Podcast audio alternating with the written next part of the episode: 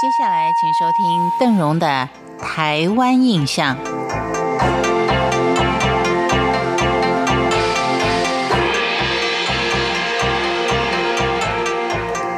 一般我们都说送神是在腊月的二十四，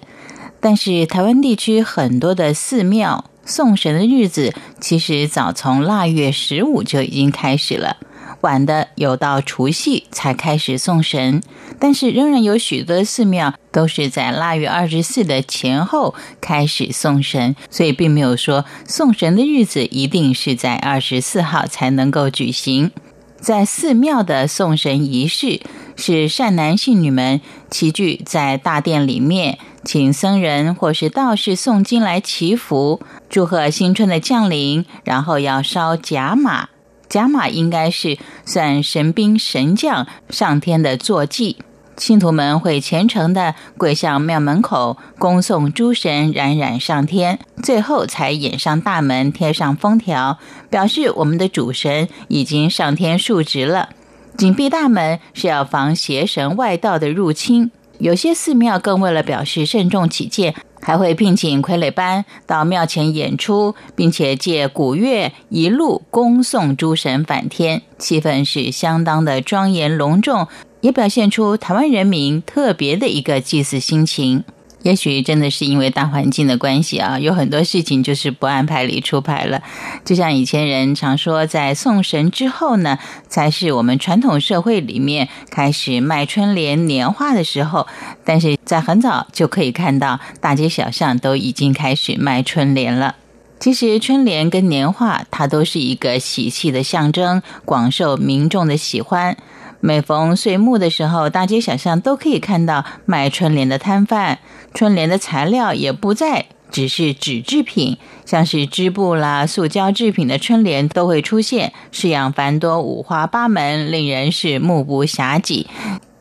今年又是温驯可爱的羊年，相信你一定可以找到相当可爱的春联贴在门上呢，自己看了都非常的开心。当然，这也要拜科技或是网络媒体之赐，以及这些插画者、动漫者，给了我们很多有趣的选择。就我们现在所了解，好像腊月二十四哈，只是送灶神。其实，在早期呢，这是所有的神奇都是在这一天反天庭述职的。由于众神奇也许送神的时间不一样，但是大致来说，腊月二十四呢是台湾地区人民最普遍的一个送神的日期。到了这一天，家家户户都会准备好生礼跟甲马，隆重的送神旗返回天庭。当然，依时间的不同，送神的对象也是有所差别的。在清代的时候所送的，包括地界上的众神。在《诸罗县志》里面就说得很清楚：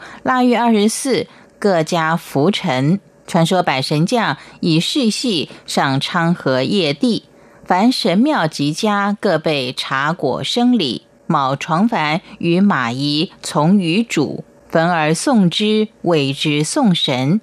当然，慢慢演变到现在，比较受功利社会的影响，大家相信灶王爷主师向玉皇大帝报告人间功过善恶之职，因此就越来越多的人比较重视送灶君的仪式。演变到后来，好像送神日所送的几乎仅仅只是灶君爷而已。所以有时候想想，好像宗教信仰也是蛮现实的。也许在中国大陆送灶的仪式跟台湾人就比较不太一样，他们的习俗可能是在晚上举行的。至于原因是什么，就等待听众朋友您来告诉我们了。